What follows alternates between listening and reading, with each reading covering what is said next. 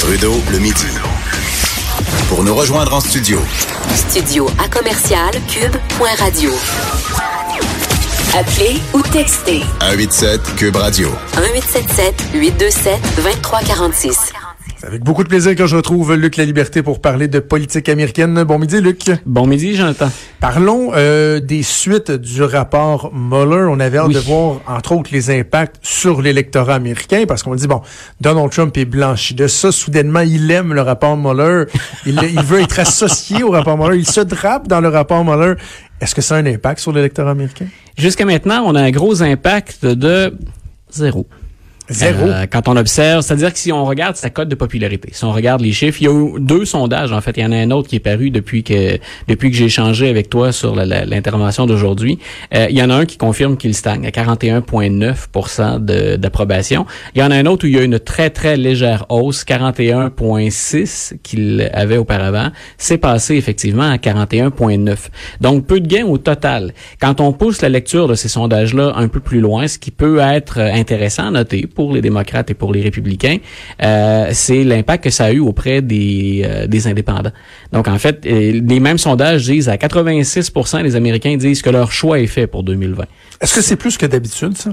C'est euh, non pas dans les dernières années, pas dans les récentes élections. On disait hein, il y a peu de choses à aller chercher finalement. Là, on fait oui. on fait toujours un gros spectacle en disant on va vous donner les résultats au compte-goutte au fur et à mesure que les résultats sortent, on vous l'annonce. Il y aura ce qu'on appelle les exit polls, les gens qui nous disent à la sortie pour qui ils ont voté. Euh, il reste quand même encore une liste assez courte d'États. Ce qui peut être intéressant pour les démocrates, c'est qu'on leur donne des chances de s'imposer dans certains États plus au sud, ce qui n'était pas le cas dans les dernières années. Mais pour M. Trump, grosso modo, c'est que les indépendants, à 58% c'est énorme comme chiffre, ils considèrent que M. Trump n'est même pas blanchi par le rapport Mueller. Ouais. Grosso modo, c'est, ben oui, mes partisans sont toujours là, ma base, les purs et durs, ceux pour lesquels je m'exprime la plupart du temps, si je suis M. Trump, ces gens-là euh, m'appuient toujours et ils vont être là. Mais les indépendants, c'est ceux qui vont faire la différence au Wisconsin, au Michigan, en Ohio, peut-être, peut-être en Floride, euh, ou en Pennsylvanie. On a peut-être cinq ou six États qui vont être déterminants. Puis dans ce cas-là, ce que les indépendants disent, c'est nous, on y, ben, on n'y croit pas. On pense que le rapport Mueller n'arrive pas à la conclusion qu'il y a collusion, mais on pense que M. Trump est pas propre pour autant. Donc, on ne pense même pas à l'entrave à la justice, qui est le dossier sur lequel les démocrates tentent encore d'intervenir, puis ils le font avec modération parce que parce que ça semble être du harcèlement après deux ans de continuer Ouais. à investiguer. Mais en même temps, donc, il y a cette prise-là. Et les indépendants, ce qui ressort dans le sondage, c'est c'est même pas à ça qu'ils s'accrochent pour dire on pense pas que M. Trump est blanchi. On pense pas qu'il est blanchi des accusations de collusion. On pense que M. Mueller n'a pas trouvé ce qu'il fallait. n'a pas été capable de le prouver. Voilà, qu'il n'a pas été capable de le prouver, mais qu'il y a quand même anguille sous roche. Moi, j'ai l'impression que le dommage que Donald Trump avait à subir de ce rapport-là, et en disant ça, je dis pas que le but du rapport était de, Oui, de, oui. de- de lui faire subir du dommage, mais on s'entend qu'il y avait un risque pour lui. Moi, j'ai- j'ai pour de, j'ai jamais cru que le président là, serait reconnu coupable de collusion. Par contre, le dommage qu'il pouvait subir, je, je considère qu'il l'a quand même subi. Pourquoi? Parce qu'il y a cinq personnes qui ont été condamnées autour de lui, une sixième qui le sera peut-être Voilà. avec Roger Stone. Euh, les gens ont vu qu'il y avait, il y avait des éléments qui étaient problématiques. On a tendance, je trouve, à le sous-estimer, même ces jours-ci dans l'espace public. On dit, ah, il est blanchi, il est blanchi. Oui, oui, mais l'enquête, là, est loin d'avoir été impertinente.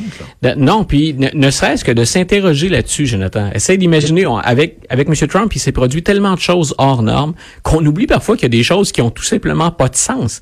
Euh, on se réjouit dans l'administration républicaine ces jours-ci que le président n'ait pas été co- reconnu coupable de collusion, mais qu'on ait pu penser que le président, qu'on ait enquêté, puis là on parle du Pendant FBI. deux ans, là. Voilà, puis on parle, et c'est le FBI qui a démarré tout ça. M. Comey a été viré d'ailleurs dans, ce contexte-là, le directeur du FBI, mais qu'on soit rassuré, oui.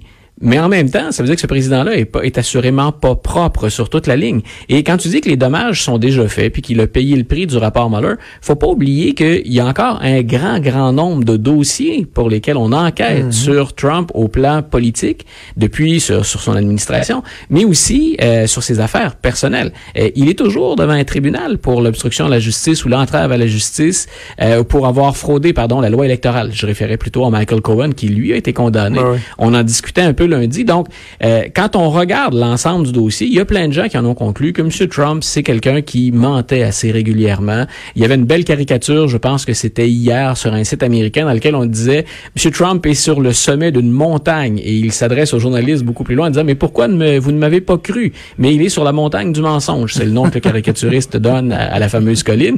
Donc on dit finalement je, je mens puis même quand je corrige un mensonge, c'est un autre mensonge. Pourquoi vous ne m'avez pas cru quand je disais qu'il n'y avait pas de collusion? Tout ça pour dire ce que ça, ça fait de M. Trump quelqu'un qui est plus respectueux des institutions, plus respectueux des personnes? Est-ce que son administration est propre? Non, on le dit tout à l'heure, son avocat personnel est condamné, son responsable de la sécurité nationale, son directeur de campagne, ça fait quand même beaucoup de choses autour d'une même administration. Pour les démocrates, c'est un punch de moins quand vient le temps en chambre d'attaquer l'administration Trump ou de reprocher aux républicains de ne pas en faire assez face à leur président. Euh, ça enlève un angle d'attaque aux démocrates, mais il reste beaucoup de matériel sur la table encore. Parlons un peu de Barbara Bush, euh, l'épouse de feu George Bush père. Euh, il y a un livre où c'est des entrevues télévisées qui seront qui sont diffusées? C'est euh, c'est une journaliste qui a eu accès à, Madame Bush. On le sait qui est décédée un peu avant son son époux et on a souvent dit finalement c'était elle le patron de la famille. Hein? Puis Monsieur Bush disait il y a certaines choses pour lesquelles je, je pense même si je suis le président des États-Unis, il y a certains dossiers je me permets de glisser un mot, mais sinon c'est c'est la matriarche si on peut l'appeler comme ça du clan. Et le, le bouquin s'appelle comme ça. C'est un livre apparaître, puis on a commencé à en publier des, des extraits. Et dans ces extraits-là, il y a des révélations qui sont faites parfois sur fond d'humour, mais d'autres fois qui sont assez sérieuses. Euh, on sait quand le clan Bush, entre le clan Bush et M. Trump, euh, ben c'est c'est pas le grand amour et que les républicains, euh, on, a même dit, euh, il y en a probablement qui ont voté pour Hillary Clinton à la, pendant la dernière campagne électorale. Et Mme Bush dit, écoutez, moi j'ai eu des problèmes cardiaques, j'attribue une partie de ces problèmes cardiaques-là à la façon dont Trump a mené sa campagne, puis la façon dont il a sali mon fils. Jeb, Jeb, Bush était sur euh, sur les rangs. Il l'a pas manqué, hein. On a, on a oublié ça, ah, mais pendant les primaires, il, l'avait varlopé solide. Dans le fond, il disait qu'il était pas intelligent, entre autres, il me semble. Et il manquait d'énergie. C'était low energy Jeb.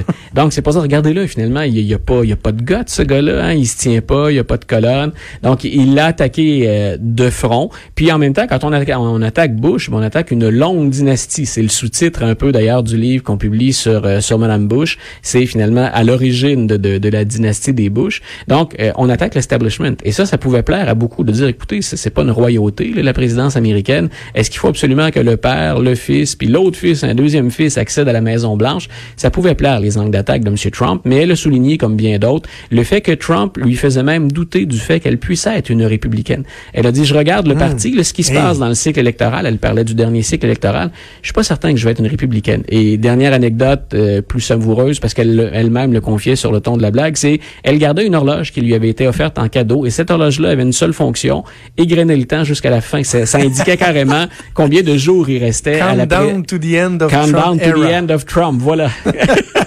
Est-ce que Donald Trump a réagi? Parce qu'on se dirait, ben voyons, il est décédé, il réagira pas, mais quand on regarde le traitement qu'il a réservé à John McCain. Pas, de ce que j'ai regardé un peu les gazouillis de la journée, là, il y a encore du matériel à, gratter, mais euh, non, pas jusqu'à maintenant. Il se concentre sur M. McCain qui est décédé, ça semble lui suffire pour l'instant.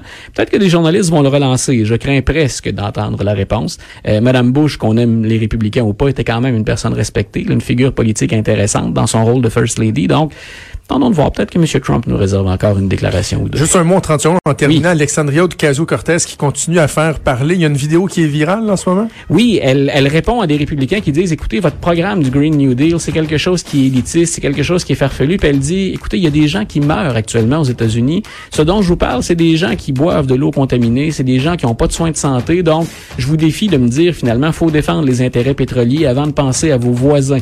Et c'est comme ça qu'elle vend le Green New Deal qui serait absolument nécessaire pour les États-Unis. On n'a pas fini de faire jaser. C'est là, Luc. merci. Toujours un plaisir. On se reparle la semaine prochaine. On t'écoute le matin avec Benoît Dutrisac. Une bonne fin de journée. Merci. Hey, bougez pas, c'est Antoine Robitaille qui s'en vient avec là-haut sur la colline. On va assurément parler du projet de loi sur la laïcité de l'État, le projet de loi numéro 21. Les réactions qui commencent à sortir d'un peu partout. Antoine aura l'occasion de vous en parler. Nous aussi, on en parlera peut-être euh, assurément demain. Je souhaite une excellente journée. On se reparle demain à midi. Bye.